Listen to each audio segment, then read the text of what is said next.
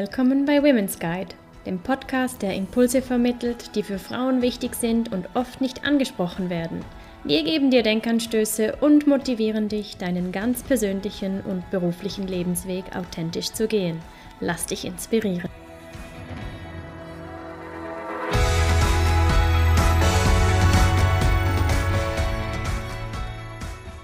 Herzlich willkommen. Schön, dass du wieder reinhörst beim Podcast Inspiring and Connecting Women.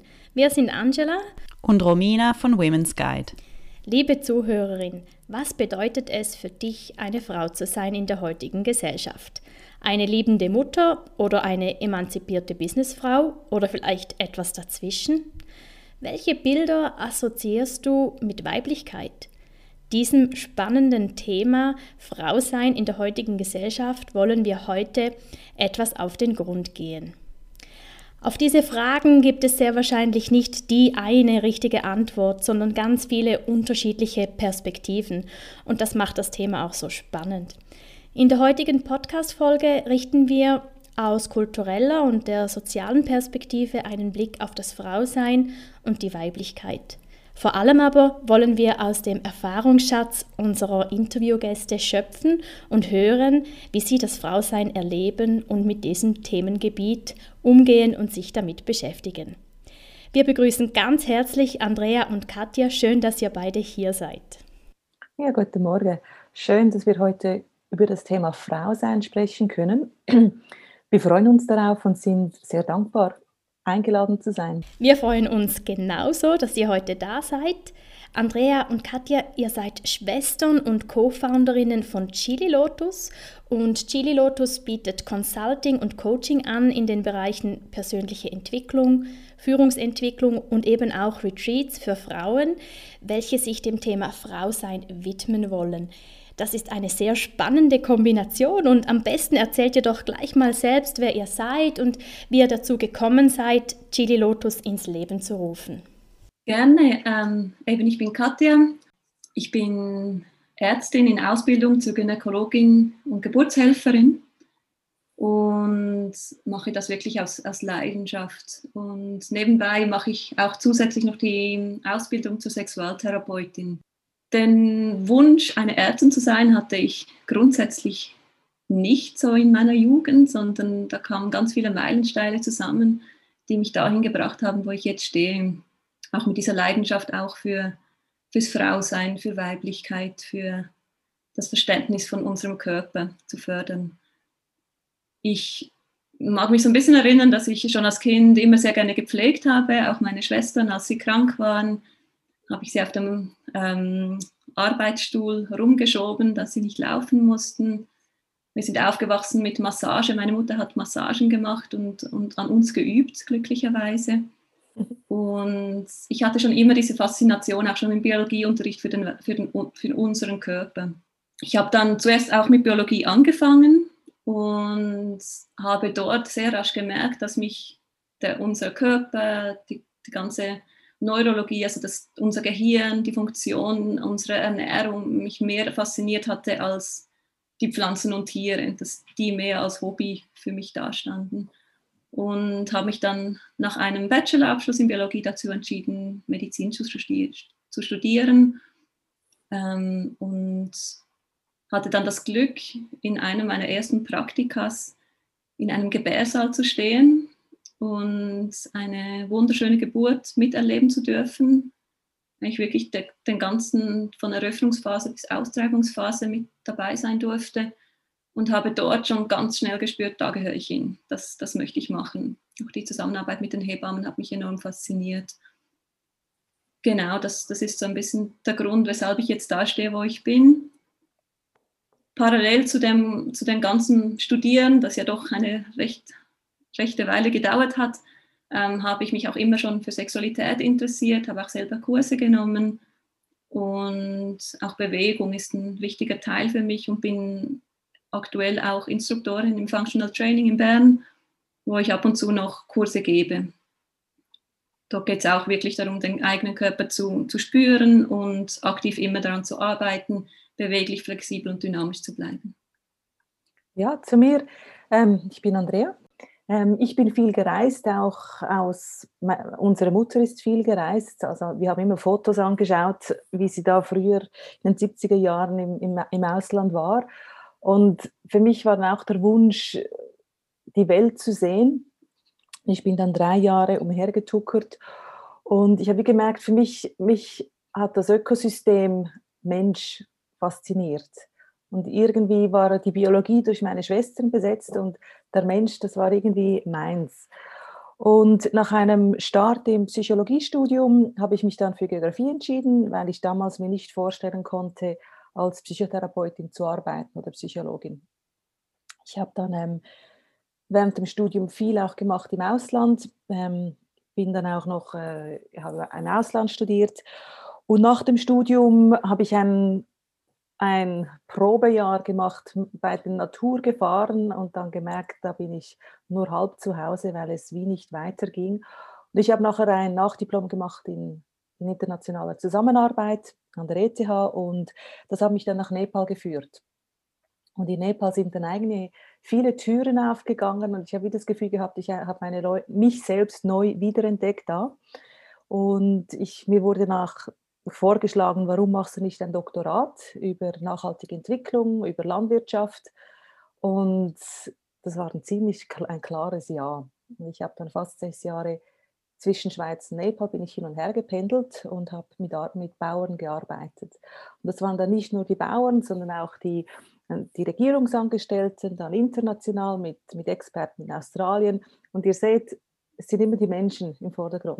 Und ich habe mich dann Ende Ausbildung für Ende PhD, Ende der Arbeit mit, mit der NGO, habe ich mich entschieden, eine Coaching-Ausbildung zu machen, weil ich dachte, ich möchte diese zwischenmenschlichen Fähigkeiten verbessern, weil ich in Nepal auch gemerkt habe, dass ich an den Anschlag komme, wenn, wenn die Kultur dazwischen funkt. Ich bin heute, arbeite ich als also 1 zu 1 Coaching mit professionellen oder persönlichen Themen Meistens ist es etwas länger, also nicht einmalige, sondern Programms. Ich arbeite auch in der Teamentwicklung mit Teams, mache Trainings zu verschiedenen Themen, Veränderungen, also mit Menschen, der menschlichen Seite in Organisationen, persönliche Entwicklung in Organisationen. Und daneben arbeite ich mit Katja neu für die, für die Frauenretreats und ich bin auch sonst noch in einem Programm, wo wir im Rahmen von Alpine Sur Frauenretreats in den Bergen leiten. Genau. Und die Idee, mit, mit Katja einen Kurs anzubieten, das war, glaube ich, vor vier Jahren, als ich meine Ausbildung gemacht habe für Frauenkurse mit Michaela Boehm. Das ist eine, eine Frau, mit ihr habe ich viel zusammengearbeitet, da komme ich später auch darauf zurück. Und ich habe damals die, die Kurse gemacht und ich wollte nichts allein anbieten. Und da an einer Nacht wahrscheinlich mit Kathi hat sie gesagt, du, wieso nicht zusammen? Und für mich ist es, ich sehe unsere Kombination als extrem großes Potenzial. Katja bringt sehr viel Wissen rund um die Frau hinein, ihre Erfahrung und ich bringe die, das Coaching, die persönliche Entwicklung, Achtsamkeit. Und ich glaube, wir zusammen, das ist immer wieder inspirierend, gegenseitig und ja, ist ein Geschenk, mal das zusammen anzubieten. Und ich freue mich extrem darauf. Weiß nicht, was, willst du noch was sagen, Katja, zu Chili Lotus? Vielleicht kann ich noch was zur Symbolik einfach erwähnen. Mhm. Dieses Chili Lotus, das, das kam uns relativ spontan in den Sinn. Diese zwei Symbole, die für uns recht klare und schöne Aussagen eigentlich haben. Ähm, und die Chili-Pflanze kommt ja ursprünglich aus Südamerika. Das ist die Heimat unseres Vaters. Da sind wir auch sehr verbunden damit ähm, und spüren da auch einen Teil von unserer Herkunft und unserer Persönlichkeit, die darin mitschwebt. Ähm, es gibt so zu Chili selber, das, das kennen wir alle, das ist, die hat so was Feuriges, die mhm. mit dieser Feuerröte. Wir, wir benutzen sie zum Kochen. Früher wurde sie auch gebraucht, also gerade im Schamanischen ähm, zur Reinigung, zur inneren Reinigung, zur, zum Klarheit bringen. Sie steht für eine Kraft, also die hat auch eine enorme Kraft und Wärme. Ja, und, und für uns war vor allem dieses Feurige, das hat uns sehr, das hat uns sehr gefallen. Und die Lotusblume oder eben auch, die kennen wir alle in, mit ihrer Schönheit, die hat auch einen sehr schönen Zyklus, dass sie sich jeden Abend schließt und eigentlich absinkt. Und die hat sehr gerne ganz dunkle, matschige Orte und die kommt dann auch wieder raus und weil sie so gut geschlossen ist, strahlt die eigentlich immer noch in derselben Schönheit und Unbe Unbeschmutztheit, nicht, um nicht zu sagen Unbeflecktheit, ähm, ähm, strahlt die eigentlich wieder von Neuem. Und dieser stetige Zyklus und diese Stärke, die sie hat und auch die Schönheit, die ja auch, steht auch sehr für, für eine Weiblichkeit, sie wird mit Buddha, mit, mit im, im, wird assoziiert. Das hat uns auch einfach von der Kraft und dieser Symbolik hat uns sehr gefallen. Und dann haben wir diese beiden Worte irgendwie so im Spiel gehabt und zusammengebracht und daraus entstand dann eigentlich das, was wir auch verkörpern und uns mitgeben möchten. Eben, wir möchten unsere Kraft finden in, als Menschen, wir möchten unsere Schönheit finden, wir möchten achtsam mit uns umgehen ähm, und stellen teils auch Weiblichkeit in den Fokus oder arbeiten auch daran. Vielen Dank für diese Ausführungen und den Einblick in eure Lebensläufe und auch diese Symbolik. Ihr habt es schon angetönt, ihr bietet eben Kurse an. Ähm, unter dem Label Chili Lotus. Es gibt da eine dreiteilige Seminarreihe, welche sich alleine mit dem Thema Frausein befasst. Und vielleicht könnt ihr dazu etwas mehr sagen, was konkret lernt Frau in dieser dreiteiligen Seminarreihe? Wie ist diese aufgebaut? Ja, sehr gerne. Also eben unsere, eben wie gesagt, ist dreiteilig und die erste, das die beginnt aktuell natürlich mit der Situation aktuell sehr schwierig, um das ganz klar zu sagen, äh, im Juni. Und das beinhaltet eigentlich Anatomie, Embodiment, also Körperwahrnehmung und den weiblichen Zyklus. Und die, das zweite Seminar handelt dann um Gesundheit, um Gesundheit des Geistes, um Gesundheit des Körpers, die ja untrennbar miteinander verbunden sind wir gehen da auch ein auf, auf Ernährungsaspekte, auf eben Gesundheit, wie gesagt, Geistes, wie, wie erleben wir unseren Alltag, wie gehen wir mit uns selber um, wie gehen wir mit den sozialen Medien um. Ähm, diesen Bereich decken wir ab. Andrea wird sich sehr auch um die Standortbestimmung bemühen, wo wir schauen, wo, wo stehe ich als Frau, als, als Person auch im Leben aktuell und wo gibt es vielleicht Blockaden und wir gehen im zweiten Seminar auch auf die Menopause ein.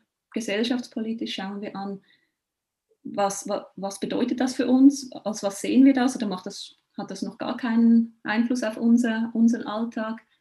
Und genau, das ist dieser zweite Kurs. Und das dritte geht dann wirklich ein auf Sinnlichkeit, auf, auf Lebensfreude. Wie leben wir Sinnlichkeit im Alltag? Wie, wie können wir selber mit uns auch sanfter und spielerischer umgehen mit unseren Partnern. Ähm, das kann man ja auch in der Arbeit einfließen lassen. Und dann wirklich auch die Sexualität schauen wir an, vor allem die weibliche Sexualität. Wie funktioniert ein Orgasmus? Was gibt es für Orgasmen? Gibt es tatsächlich vaginale oder ähm, Vulva-Orgasmen oder also klitorale Orgasmen oder ist das das eine und selbe?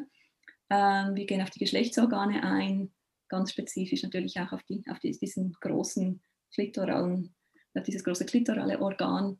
Und vielleicht noch zum ersten Seminar, ähm, da, das habt ihr auch schon abgedeckt, also auch, auch schon mal besprochen, wie, wie wir mit dem Zyklus umgehen, den Umgang damit. Die, verlieren wir nur Energie dabei und nerven uns oder haben wir es angenommen als mühseliges Übel oder können wir tatsächlich auch Vorteile daraus schaffen, dass wir unseren Zyklus kennen, dass wir den annehmen. Die Ernährung spielt eine große Rolle, dass, dass ähm, wie wir in unserem Zyklus je nach Phase mit uns selber umgehen.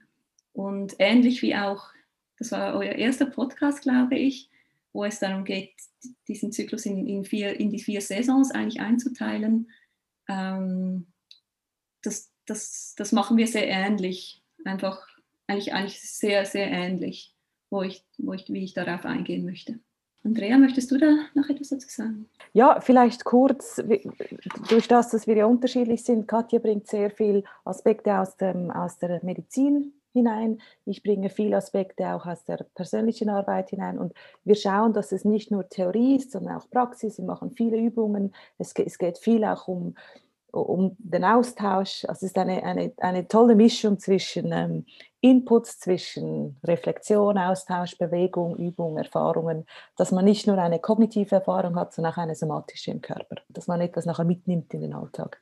Einfach um zu sagen, man hat vielleicht schon herausgehört, dieses Seminar ist wirklich für alle Frauen, für alle Menschen, die daran interessiert sind, Menschen, die, die sich als Frau fühlen in unserer Gesellschaft und die mit Problemen von oder, oder Herausforderungen auch konfrontiert sind, die in unserer Gesellschaft kommen, wenn man Frau ist. Ja, der Kurs oder die Seminarreihe, muss ich sagen, hört sich sehr umfassend an, deckt wirklich so die ganze Vielfalt von Frausein ab und es lädt wirklich auch dazu ein, ähm, sich mit, mit sich selber noch einmal zu beschäftigen aus einer anderen Perspektive. Und wie du so schön gesagt hast, Katja, auch jetzt mit dem Zyklus zu arbeiten oder da tut sich noch mal eine ganz neue Welt auf an Möglichkeiten, ähm, ja, die, die uns zur Verfügung steht. Und Ihr habt ja beide schon ein bisschen darüber gesprochen in den Lebensläufen, wie ihr zu Chili Lotus gekommen seid, vielleicht eben auch äh, zu dem Thema ähm, Frau sein oder wieso ihr das Interesse äh, gefunden habt, eben euch mit dem Thema Frau sein zu beschäftigen, auseinanderzusetzen. Wieso denkt ihr denn auch, dass es sich wirklich lohnt, als Frau sich mit diesem Thema eben eingehender zu beschäftigen, gerade in der heutigen Zeit vielleicht auch, weil man denkt, ja, ja, ich bin ja eine Frau, ich äh, bin ja eigentlich schon Expertin auf diesem Gebiet. Das erinnert mich gerade daran, dass ich das auch gedacht habe, das erste Mal, als ich einen Katheter einführen musste bei einer schlafenden Patientin oder durfte. Und ich war dann ganz erstaunt, dass ich mich nicht zurechtfand in der, dieser vulvärenden Region. Das war auch eine ältere Frau. Das, das hat mich sehr erstaunt, weil ich dachte, ja, ich, ich weiß ja, wie, wie ich aussehe. Und dies ist nur der Aspekt des Körperlichen. Ich denke aber, also du fragst, was hat uns dazu bewogen, diesen Kurs Frau sein anzubieten? Letztendlich, wir sind selber Frauen wir sind mit all diesen Themen, die da kommen, das, das, das ist eben, wie gesagt, über gesellschaftspolitisches, wie, wie lebe ich als Frau, wie lebe ich in, im Beruf, äh, wage ich es, meine Stimme zu erheben, wird sie gehört, bin ich Opfer oder kenne ich das Mansplaining oder nicht, ähm, über, wie sage ich meinem Chef, dass ich schwanger bin, soll ich schwanger werden? Oder ist es jetzt nicht der richtige Zeitpunkt, über, über Themen wie ich habe keinen Orgasmus, alle anderen haben einen, was mache ich damit? Oder ich habe einen, aber immer nur, wenn ich alleine bin und nicht mit meinem Partner oder mit meiner Partnerin. Ähm, es sind Themen wie mein Körper, ich wäre gerne zwei Kilogramm weniger schwer und dann wäre alles gut. Oder ein bisschen weniger wäre schon noch gut und alle anderen machen das viel besser. Oh, esse ich zu viel, esse ich nicht zu viel und so weiter. Wir rasieren uns tagtäglich. Warum überhaupt? Ist das, weil wir, weil wir das tatsächlich wollen und das lieben und uns auch gerne pflegen? Oder ist das, weil wir uns fürchten vor Haaren an den Beinen, die uns männlich erscheinen lassen könnten? Das Thema ist endlos, so endlos wie, wie unsere Gesellschaft wahrscheinlich alt ist. Und aktuell sind wir glücklicherweise auch in einer Phase, wo sehr, sehr viel möglich ist, wo uns viele Türen offen stehen, als Frauen wie auch als Männer ähm, wo die Grenzen auch, auch aufgeweicht werden und ein bisschen, bisschen sanfter da, daherkommen, wo, wo ein Mann auch für seine Weiblichkeit einstehen darf. Das, das ist in unserer Generation bestimmt auch sehr, das ist ein großes Thema, all diese Dinge.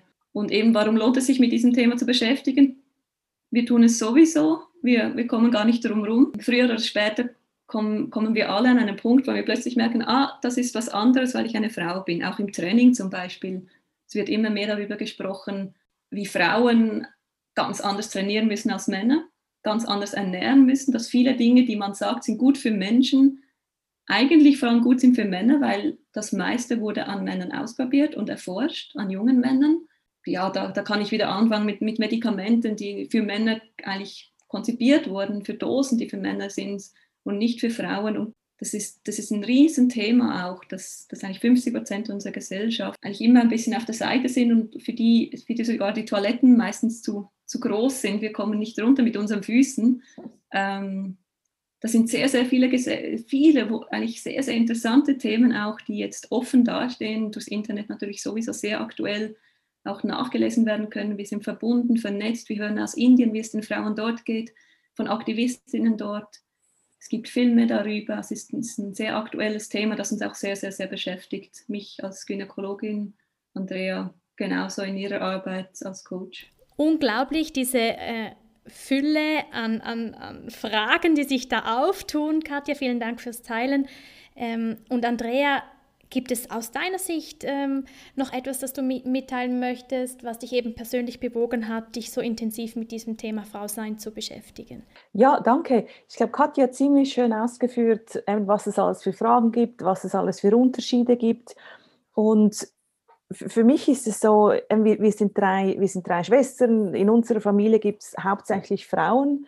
Ähm, die Männer sind total untervertreten, also in der peruanischen Familie. Und so sind wir eigentlich mit, mit Frauen aufgewachsen. Und für mich war, das war nie eine Frage, Frau, Mann, man ist einfach eine Frau und alles ist einem offen. Und unser Vater hat uns auch immer gesagt, du kannst alles machen, ihr könnt alles machen, weil seine Schwestern, die haben gearbeitet, seit sie klein sind. Das ist wie normal, dass die Mutter arbeitet, dass die Kind, dass Frauen arbeiten. Und für mich war es dann erst im Studium, Ende Studium, wo ich, als ich plötzlich merkte, ja, ich bin eine Frau und gewisse Dinge sind mir einfach nicht, ich werde nicht gleich gehört, ich werde nicht gleich wahrgenommen und nicht von allen, nicht immer, aber vereinzelt. Und für mich war es dann auch ein bisschen in die, in die Richtung Härte zu gehen, ein bisschen nicht Tomboy, aber halt viel Sport und Bam Bam und fast die, dass ich mit meinen männlichen Eigenschaften sehr stark gearbeitet habe, dass ich kognitiv stark bin, dass ich, dass ich viel Sport mache, gemacht habe, dass ich mir meine Leistungsgrenzen gehe, dass ich allein alles kann, dass ich allein eine Masterarbeit im, im Ausland aufziehe, dass ich keine Angst habe, vor etwas zu tun.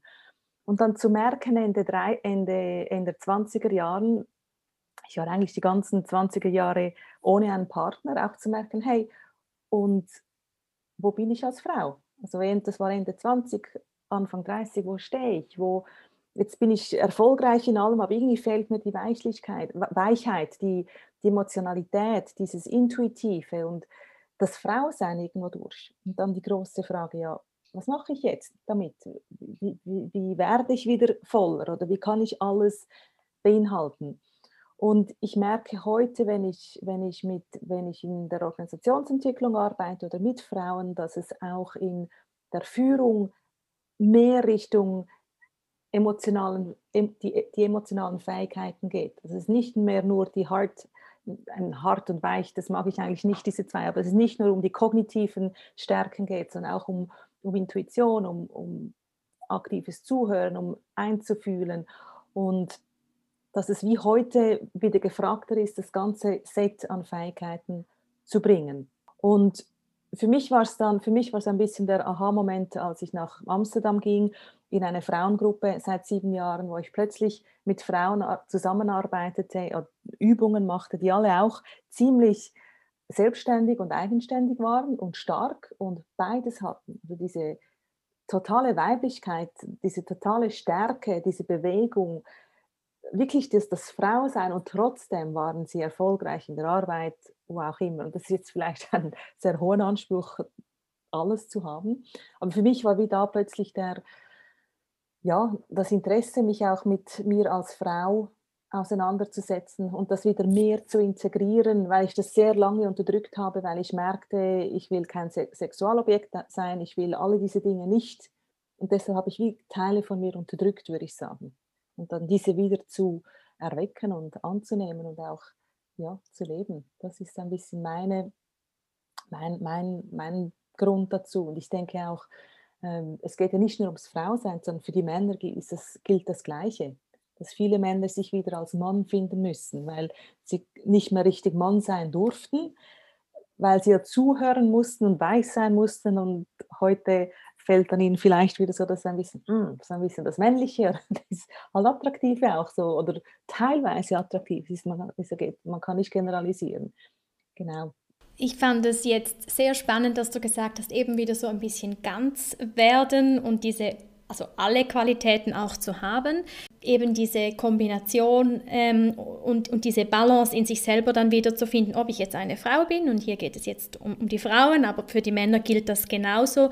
Und wie du sagst, so wie, wie wir das auch jetzt ähm, erfahren haben, gelesen haben, wurden oft diese weiblichen Qualitäten gesellschaftlich auch abgewertet und hat oft dann dazu geführt, dass viele Frauen versucht haben, diese ein bisschen zu unterdrücken. Und ich finde es schön, dass oder es scheint uns auch so, dass der Raum sich wieder auftut, dass diese Qualitäten wirklich auch geschätzt werden und ähm, ja wieder mehr Zuspruch erhalten von Frauen, aber eben auch, auch Männer sich da das irgendwie zusammenstellen können. Uns interessiert auch immer jetzt aus eurer Sicht, wo seht ihr im Moment heute die Herausforderung, eben Frau zu sein? Ja, ich, ich würde vielleicht gleich anknüpfen, wo ich vorher vielleicht ein bisschen aufgehört habe. Im Studium weiß ich noch ganz genau eine Diskussion mit ganz vielen Männern zusammen. Also ich habe ich war in die physische Geografie gegangen, also Glaziologie, Klimatologie, und wir saßen da zusammen und plötzlich fällt mir auf, dass ja das ganze Schulsystem, Schulsystem von Männern entwickelt wurde, weil früher Männer alles entwickelt haben, die Medizin, die Religion, das Schulsystem. Plötzlich merke ich, hey, wahrscheinlich schlage ich manchmal an im Schulsystem, weil es gar nicht für mich gebaut wurde. Und ich weiß noch an diese lebendige Diskussion, die wir hatten, wie würde ein Schulsystem aussehen, das ausschließlich oder hauptsächlich von Frauen erdacht würde? Was wäre anders? Wäre etwas anders? Würden die Männer mehr schwimmen? Weil man sagt ja heute auch, wobei heute sagt man, dass, es, dass die Mädchen die besseren Schülerinnen sind. Aber einfach so die Frage, wie würde eine Universität ausschauen, die nur für, von Frauen gebildet wurde? Da beginnt die Herausforderung eigentlich und dann der nächste Schritt, man ist fertig mit dem Studium, man ist um die 30 und sucht dann eine Stelle. Und danach kommt der Kinderwunsch. Ich persönlich habe zwei kleine Kinder und dieses Thema ist sehr äh, ich habe mich früher nicht damit auseinandergesetzt, bis ich dann selbst mal auch eine Stelle suchte. Und ich mag mich gut erinnern an eine Freundin von mir, die hatte eine Anfrage für die Projektleitung im Ausland. Und sie war schwanger, hat sie herausgefunden. Und dann hat sie kurz vor dem ähm, Unterschreiben hat sie gesagt, hey, ähm, ich bin in Erwartung, ein Kind kommt. Mein Mann würde aber mitkommen und ein Jahr lang dem Kind schauen nach der Mutterschaftszeit. Der Vertrag wurde ihr weggenommen. Wir haben gesagt, wir wollen sie nicht. Und zwar nicht direkt, sondern einfach dann plötzlich, ah, wir, de wir denken, sie sind trotzdem nicht so geeignet dafür. Und das ist für mich total verrückt. Und ich habe nachgesagt, ja, hättest du doch einfach unterschrieben. Und dann gibt es die andere Geschichte von jemandem, der hat unterschrieben, sie hat einen Vertrag unterschrieben und alles, hat gemerkt, dass sie schwanger ist, hat das gesagt und dann wurde der Vertrag gekündigt aufgrund von Schwangerschaft. Und ich denke, dann bin ich auch in dieser Situation, ich bin in Erwartung, ja, was macht man dann, oder? Und das ist, ich glaube, das ist ein Riesendilemma, auch heute noch. Und ich weiß auch noch, ähm, meine, meine Arbeitskollegen, die haben mir einen Vertrag vorgelegt für eine Zusammenarbeit und da hat es geheißen, wenn ich nochmal schwanger werden sollte, würde ich keinen Lohn bekommen. Ich sage, wie seht ihr dann das? Weil ich weiß ja nicht, ob ich nochmal ein Kind möchte. Ja, wir wollen uns nur absichern, dass wir keine finanziellen Kosten haben. Ich gesagt, äh, die EO, die Mutterschaftsversicherung, ihr habt keine Kosten, wenn ich, wenn ich drei Monate ausfalle. Ihr müsst mich nur ersetzen, aber der Lohn für mich müsst ihr nicht bezahlen für jemand anderen. Und das hat mich wirklich erstaunt, weil ähm, ja, dann arbeitet man und ich habe dann auch nachgeschaut und gesehen, dass es ja die Mutterschaftsversicherung erst seit 2005 gibt. Das ist total neu und wahrscheinlich ist es einfach nicht bei allen mit. Also so ist mir schon zweimal passiert, dass jemand gesagt hat, ah, wer bezahlt dann das? Und dass es wir mit jedem Monat bezahlen wir das, so wie wir den Militärdienst bezahlen. Und ich, ich finde das extrem spannend und ich glaube schon nur das Wort schwanger für mich, also als ich in Erwartung war, ich mag das Wort schwanger nicht. Für mich schwanger, das tönt für mich so eine Verurteilung. Und ich habe dann mal nachgeschaut, von wo das Wort kommt. Und es kommt tatsächlich aus dem 8. Jahrhundert, aus dem wahrscheinlich Indogermanischen und heißt schwer, träge, ist ein bisschen faul, oder? Und ich denke, Halleluja, nur weil ich ein Kind im Bauch habe, möchte, assoziiere ich mich nicht mit diesen Begriffen. Und ich habe mich dann für in Erwartung entschieden. Was ich heute merke, was vielleicht auch noch spannend ist, ich habe jetzt ein zweites Kind und ich habe wieder mit der Arbeit begonnen und ich habe gemerkt, ich bin selbstständig und ich habe gemerkt, dass ich oft die Zeit mit den Kindern, dass ich nicht sagen kann, hey, das ist mein Tag mit den Kindern. Dass ich immer denke, ja, ich müsste so flexibel sein als Mutter. Dafür sind meine Arbeitskollegen, die, kein, die nicht den Kinder schauen, egal ob Frau oder Mann, die haben ja auch ihre anderen Termine. Aber es ist spannend, dass ich in mir selbst merke, hey, ein Kundentermin scheint mir wichtiger, als wenn ich sage, ich habe einen Termin mit meinem Kind. Mhm. Und das war wirklich für mich so das A und O in diesem Jahr, zu merken, hey, nein, und dieser Tag ist jetzt einfach reserviert, komme was wolle, außer es gibt wirklich einen Notfall. Und ich glaube, für mich ist es unglaublich spannend, wenn ich mich selbst ertappe, wie ich dann denke, ja, ich müsste immer erreichbar sein oder auch am Abend müsste ich noch erreichbar sein für ein kurzes Telefon. Und gestern ist es mir auch wieder passiert, habe ich gesagt, ja klar. Und dann war ich statt mit den Kindern am nach Hause laufen nach dem Arbeiten, musste ich noch telefonieren. Und das war für mich so, das ist nicht zufriedenstellend für mich, weil ich möchte gern arbeiten und dann arbeite ich voll und bin mit den Klienten da und meine Kinder sind die sind nicht mit mir oder dann bin ich mit den Kindern. Aber so dieses, dieses Gemisch, denke ich, dass auch durch das Homeoffice, und das kennen wahrscheinlich viele, die Kinder zu Hause haben, extrem schwierig ist, auch diese Separation. Mhm. Genau. Ich weiß nicht, was du noch sagen möchtest, Kathi, hierzu oder du noch etwas hast. Ich denke, dass es sehr, also eben diese Herausforderung Frau, Mutter ist sicher mhm. eine der sehr großen in unserer Gesellschaft. Und wie du auch gesagt hast, als, als, junge, als junge Frauen haben wir diesen Bereich vielleicht, spüren wir noch nicht so stark. Ähm, eben da, da das, geht mir, das ging mir auch sehr ähnlich in, in meinen Erfahrungen. Was ich denke, was noch eine große Herausforderung generell ist, ist Sexualität und Übergriff. Mhm. Ähm, ich kenne fast keine Frau, die noch keine Erfahrungen damit gemacht hat, im Kleinen oder im Großen, die Freundinnen kennt, die, die ein, ein schweres, schwieriges Erlebnis hatten.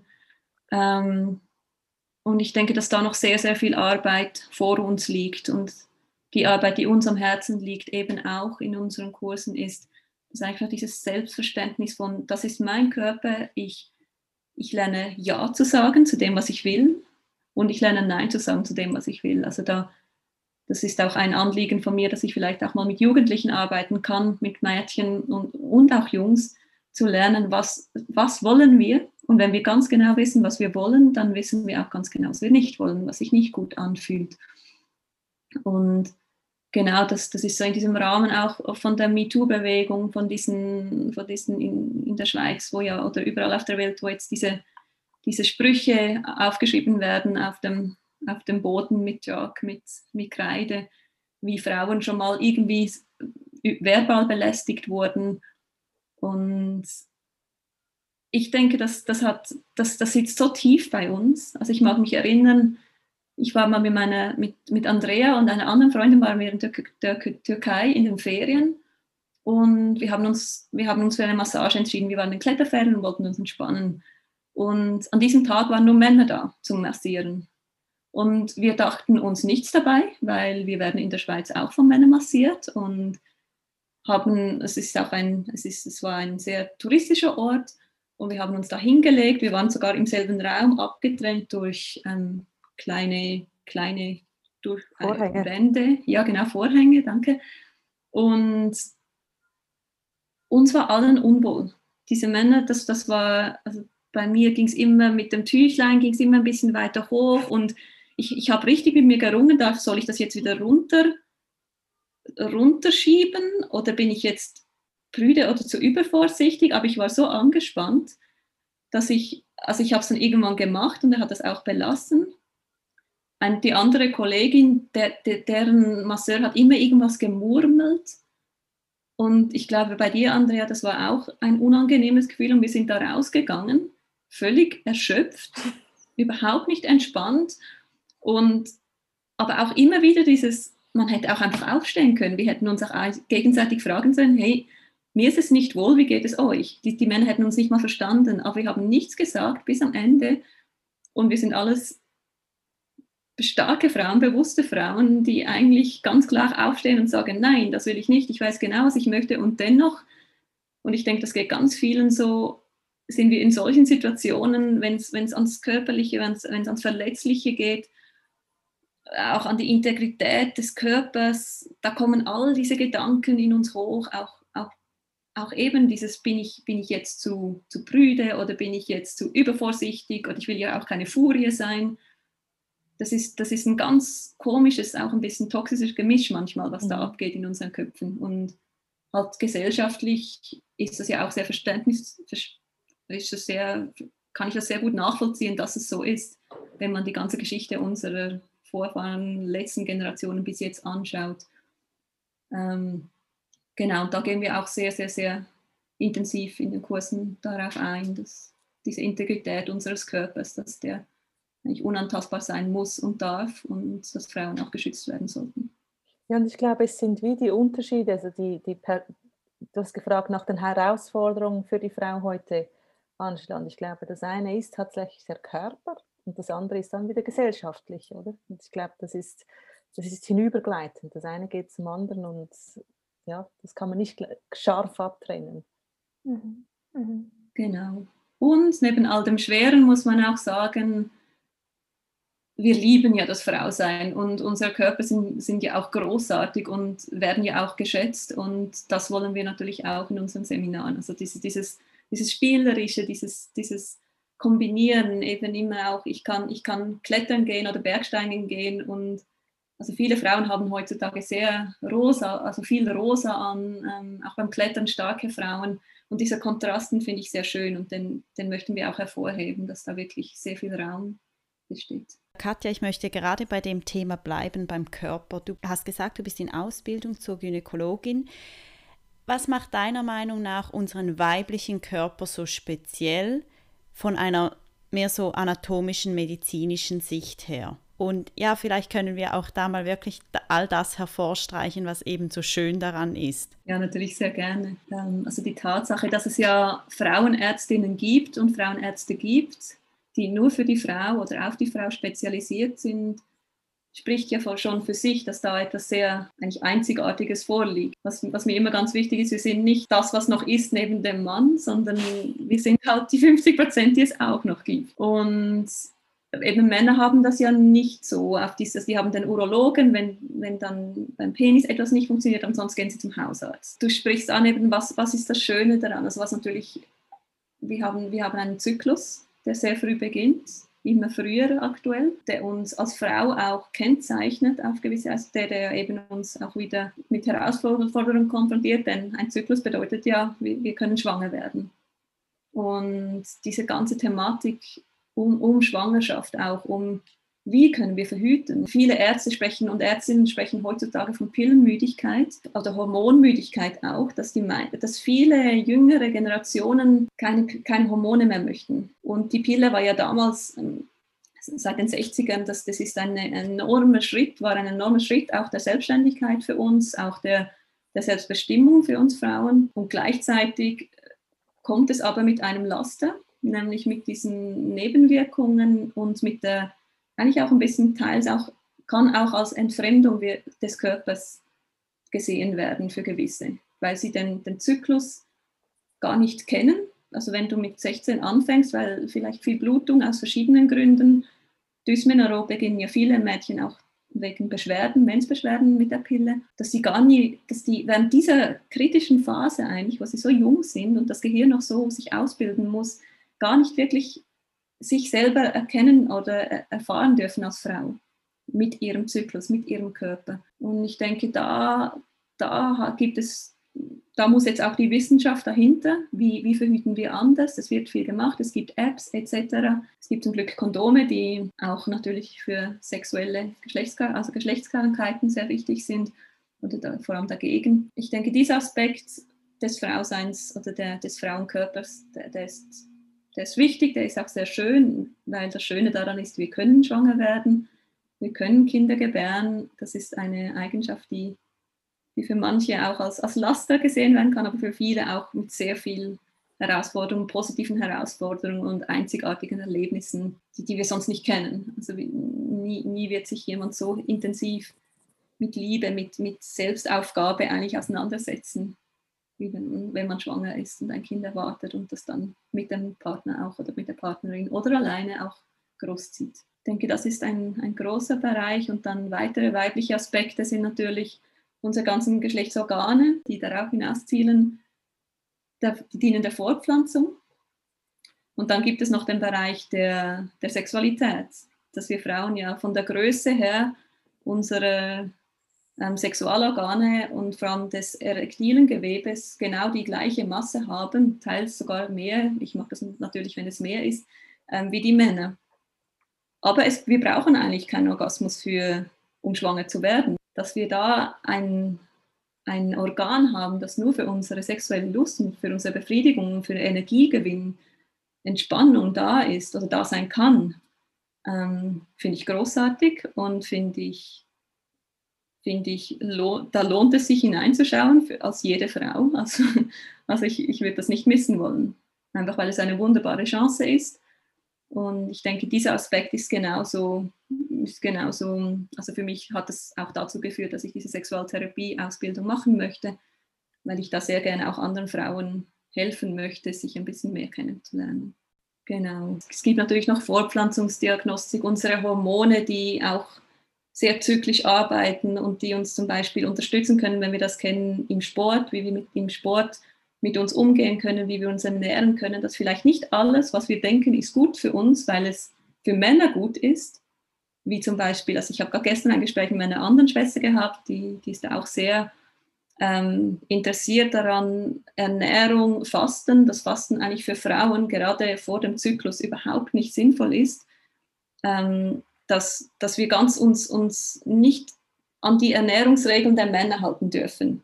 Aber die sind halt bekannt und die werden propagiert und über die wird geschrieben, auch von Männern wie von Frauen. Und erst jetzt in den letzten zehn Jahren kommt heraus, nein, wir sind tatsächlich anders, wir sind nicht kleine Männer, und auch dort ist jetzt viel im Gange. Es gibt wunderbare Bücher, da werde ich euch auch noch eine Liste geben, genau, wo, wo wirklich sehr viele Frauen auch profitieren werden davon im, im weiteren Sinne. Vielen Dank. Vielleicht gerade noch so ein bisschen das Erleben im Körper des Frauseins. Andrea, du beschäftigst dich ja stark mit Embodiment und ähm, an dieser Stelle auch ein riesen Dankeschön für alle, die schon mal einen kleinen Vorgeschmack haben wollen, was Embodiment ist. Haben wir eine Übung von Andrea in unserer Toolbox auf der Webseite. Ähm, könntest du kurz erklären, was Embodiment genau ist und was man damit, wie man das für sich nutzen kann? Also Embodiment erklären ist, ist wie ein Gefühl erklären. Embodiment ist eigentlich im Körper drin, oder? Und ich musste tatsächlich nachschauen, wenn ich von Embodiment, für mich ist es eine gefühlte Sache, ich bin in meinem Körper. Und offiziell heißt, also Embodiment heißt, wird übersetzt mit Verkörperung, das ist das, das deutsche Wort dazu. Und im wissenschaftlichen Sprachgebrauch bezeichnet der Begriff den Einbezug des Körpers in das wissenschaftliche Denken. Das heißt, eine zentrale Annahme der Embodiment-Ansätze, die aus der Psychologie kommen, ist die Wechselwirkung oder Bidirektionalität von körperlichen und psychischem Gesehen. Das heißt, jede Kognition, jede Emotion und jeder Affekt hat eine sensomotorische Komponente. Was heißt das? Das heißt, meine Gefühle beeinflussen den Körper und der Körper beeinflusst meine Gefühle. Es gibt eine Wechselwirkung hin und her. Und eine der Annahmen ist, dass jedes Gefühl vorher durch eine Körperempfindung ausgelöst wird. Und vielleicht, dass man sich das vorstellen kann, wenn ich zum Beispiel Angst habe oder wenn ich zum Beispiel wütend werde, bevor ich wütend werde und losschreie, wenn ich, wenn ich, wenn ich genug achtsam bin in diesem Moment, merke ich in meinem Körper Empfindungen. Und wahrscheinlich sind es bei beim Gefühl oder Wut ist wahrscheinlich immer das Gleiche, was passiert. Bei Angst gibt es ganz andere körperliche Empfindungen, die man spürt, bevor die Angst dann kommt oder sein das Herz zuschnürt. Das heißt, auf der ganz feinen Ebene kann ich wie den Körper vor den Gefühlen wahrnehmen. Und im Embodiment heißt es nachher, dass man das hin und her, also ich kann mit beidem arbeiten, dass ich nicht nur mit dem Kopf arbeite, sondern auch mit dem Körper. Und für mich, war, wie ich dazu gekommen bin, ich war in Nepal im, im 2015 nach dem Erdbeben. Ihr könnt euch vorstellen, ich war im kleinen Raum eingesperrt, also eingesperrt, dann war ich eingesperrt. Ich ging freiwillig hinein, im zweiten Stock. Und an diesem Tag, und hier kommt wieder diese weibliche Intuition, habe ich etwa dreimal an das Erdbeben gedacht. Ich habe gedacht, ui, was wäre es, wenn es heute kommen würde? Ui, das Ort, das Haus liegt in einem Quartier, wo je nachdem der Boden sich verflüssigen könnte. Ui, ähm, jetzt muss ich in den zweiten Stock, da fühle ich mich eigentlich nicht wohl. Aber Andrea, hör auf, das Erdbeben kommt bestimmt nicht in diesen zwei Stunden. Und zack, eine Stunde später beginnt das Ganze zu rütteln. Und ich habe wirklich gedacht, spannend, dass ich dem nicht gefolgt bin. Aber die Frage ist, wann ist ein Gefühl ein Gefühl und wann ist es eine Warnung? Das ist nicht einfach, um zu wissen. Und um das kurz zu halten, waren wir in diesem Zimmer, alles hat geschüttelt, knapp eine Minute, es war jetzt sehr stark, ich glaube fast sieben auf der Richterskala. Irgendwann hat jemand gerufen, Bugampayo, Bugampayo, das heißt, das Erdbeben ist da. so großartig, was mache ich jetzt? Aus dem Fenster springen? Nein, danke, es waren eben fast drei Stöcke. Ich konnte nicht aus dem Zimmer, das heißt, weil jemand war im Türrahmen. Ich wusste, ich muss in den Türrahmen. Wenn das Haus zusammenstürzt, habe ich hier Chancen zu überleben. Aber wir waren ja 30 Leute im Raum, die wollten alle in den Türrahmen. Und dann irgendwann hat es aufgehört, wir rannten nach draußen. Und ich meine, ihr könnt euch vorstellen, Adrenalin, ähm, auch wenn ich es jetzt erzähle, ich komme gerade in das Gefühl zurück, voller Energie.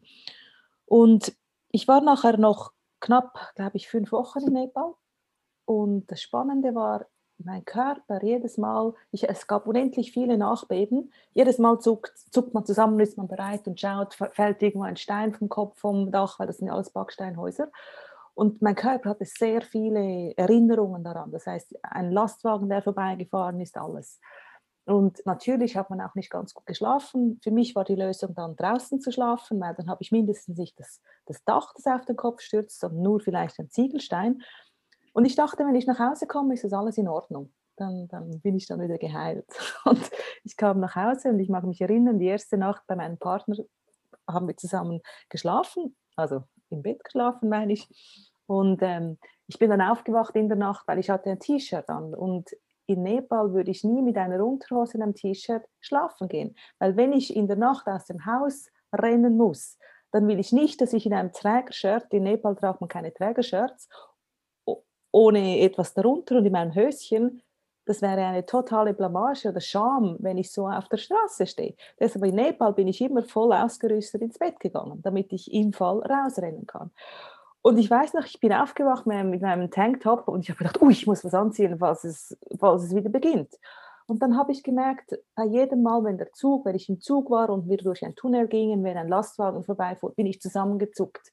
Und da für mich war das ein bisschen der Schlüsselmoment, warum ich mit, mich mit dem ganzen Embodiment zu beschäftigen begonnen habe, weil ich wie merkte, ich muss etwas tun, weil das, das ist nicht gut so. Und ich, ich habe dann Michaela, von der habe ich vorhin kurz Namen gesagt, das ist eine Frau, die hat eine Technik entwickelt, die heißt Nonlinear Movement da geht es um also um eine Bewegung, die keine Vorgabe hat und die hilft, Traumas zu lösen. Und das ist eine extrem starke ähm, Technik und ich habe mich mit mich zur Instruktorin ausbilden lassen und im Rahmen von dem etwa drei Monate lang fast täglich mich eine halbe Stunde bewegt. Und so ist dann wie diese Erinnerung wieder aus dem Körper gegangen. Und wo man das wo, wo man Embodiment auch braucht heute ist, wenn man zum Beispiel ein Kind sich vorstellt, das ist ja völlig im Spiel drin.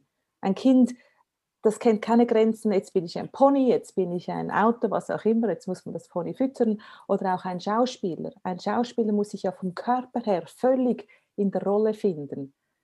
Das geht ja nicht über die Kognition. Ein guter Schauspieler weint, weil, weil, weil die Rolle traurig ist.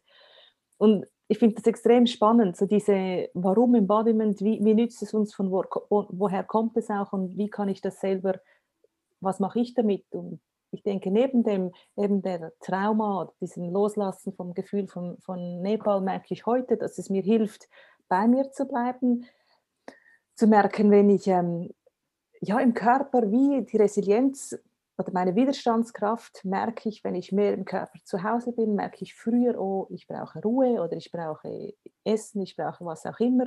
Aber auch bei der Arbeit, das merke ich, dass, oder wenn ich mit Kunden arbeite, dass der Körper macht sehr viel. Also wenn, wenn, ich bei euch so sitze oder wenn ich, wenn ich nach hinten, wenn ich nach hinten sitze, je nachdem, wie, wie mein Körper ist, beeinflusst es ja auch mein Gefühl und das beeinflusst dann wieder meine Wirkung. Das ist so wie ein, ein Kreislauf. Beantwortet das deine Frage nach Embodiment? hochspannend und beantwortet sie sehr, sehr gut. Und ich glaube aber trotzdem, das ist etwas, das muss man einfach mal erlebt haben und gemacht haben.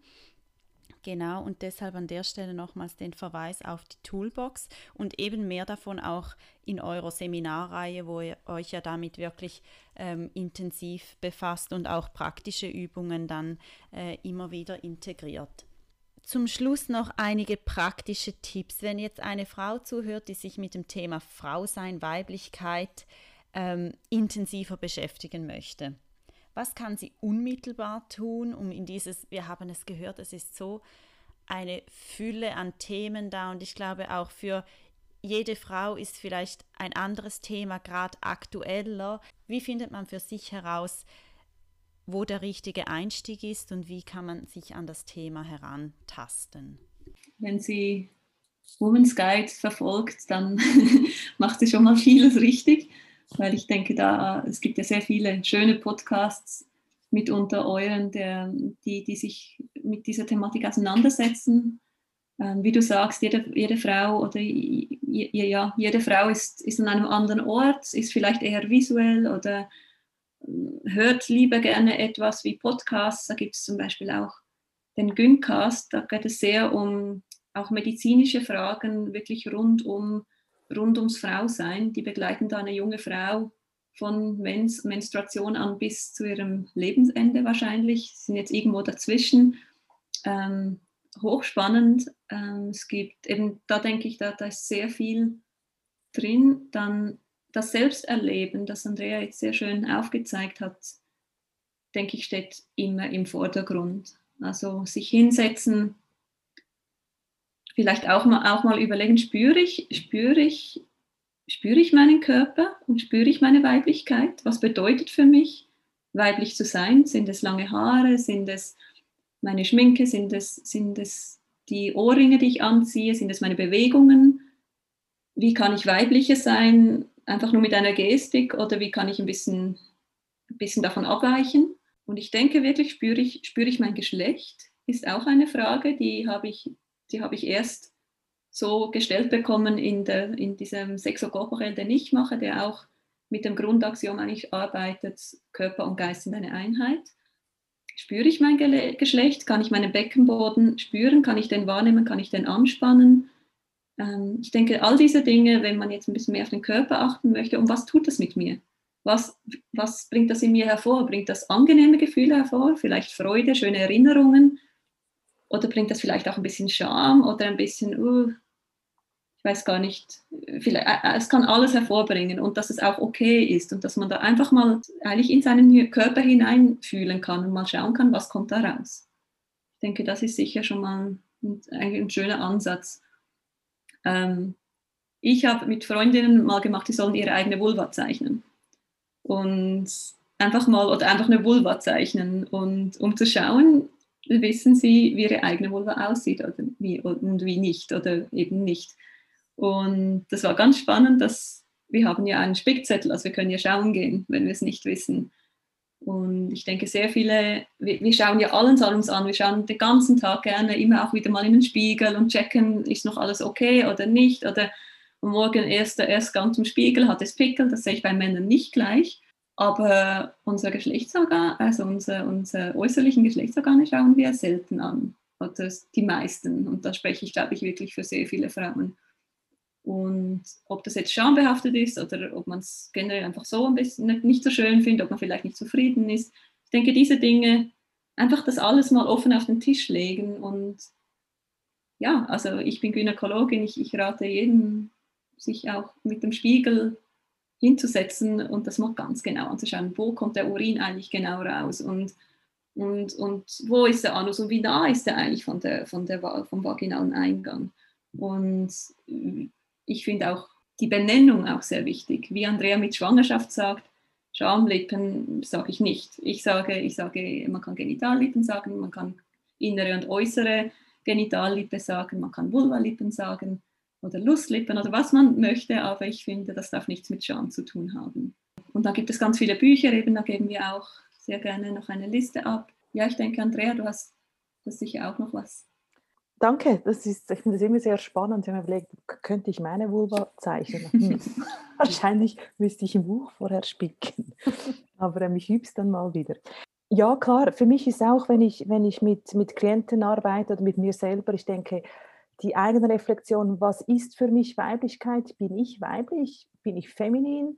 Bin ich eher maskulin? Und ich glaube auch diese Wertefreiheit. Wann bin ich feminin? Wann bin ich maskulin? Wann macht es Sinn, feminin zu sein? Wann macht es Sinn, maskulin zu sein?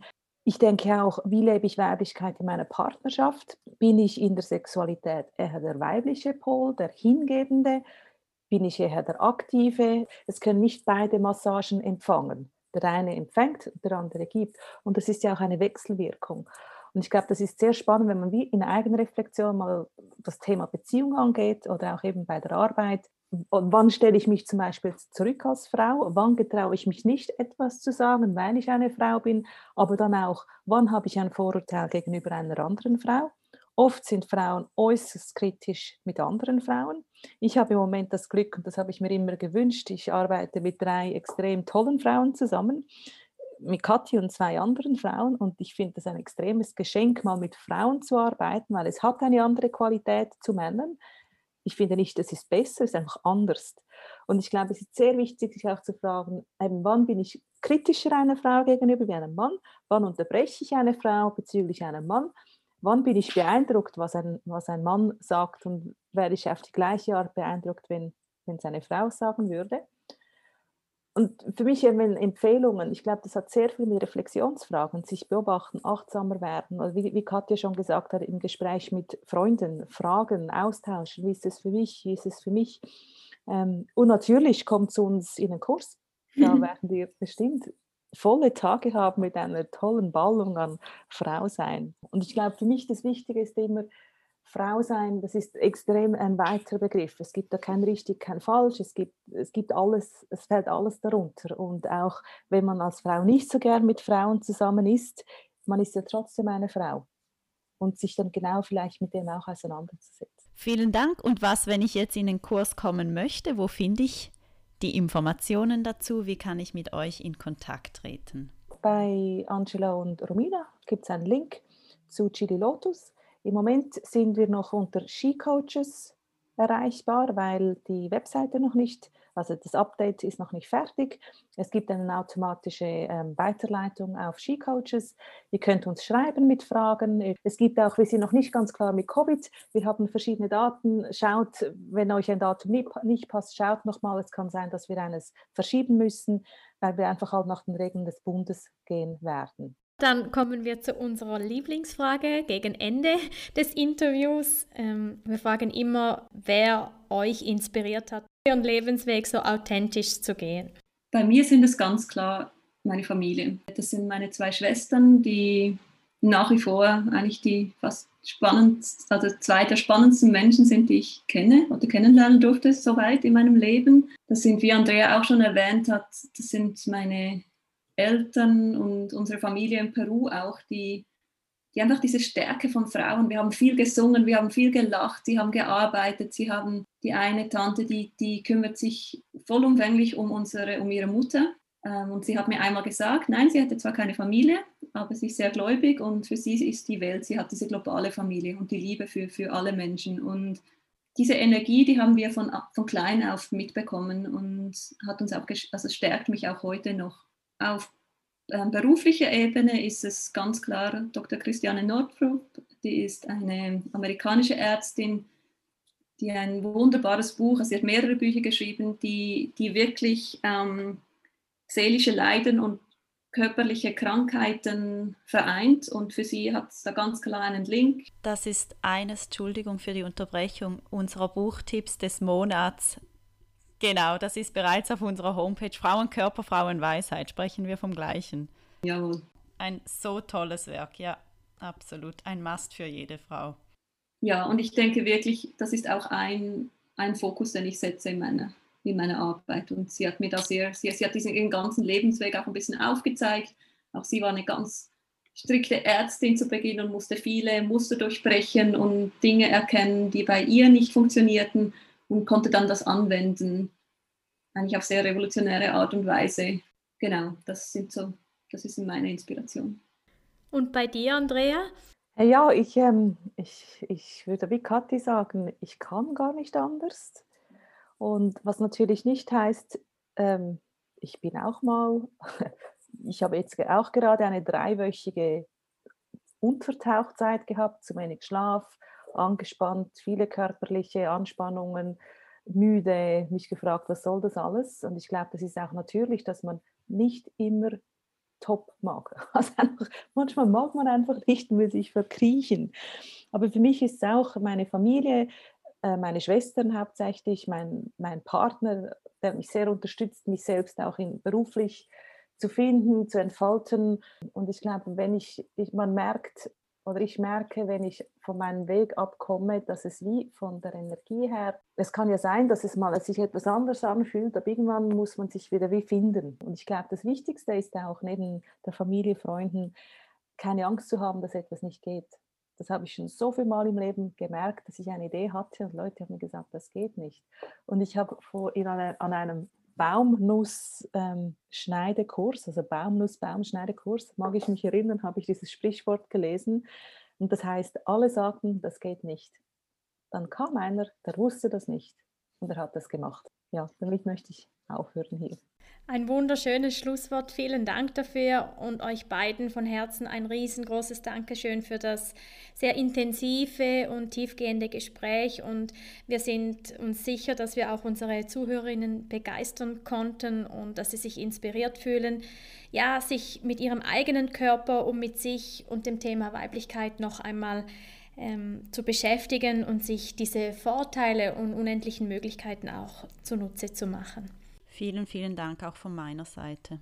Ja, danke. Wir wünschen euch ähm, auf eurem weiteren äh, Weg ganz, ganz viel Erfolg äh, und Begeisterung und ja, einfach diese Freude und diese Leidenschaft, mit der ihr auch dieses Thema ähm, bearbeitet und freuen uns, in Kontakt zu bleiben und auf eure Kurse, die folgen werden. Macht's ganz gut. Danke. Danke. Ja. Vielen Dank, dass du auch heute wieder dabei warst. Wir hoffen, du fühlst dich inspiriert und wir freuen uns auch, wenn du in zwei Wochen wieder reinhörst. Wir freuen uns auf dein Feedback per E-Mail, wie immer auf info at womensguide.ch oder via Social Media. Die Links dazu findest du auf unserer Webseite und verpasse auch nicht den Blogartikel und die Toolbox anzusehen. In diesem Sinne, stay inspired and connected.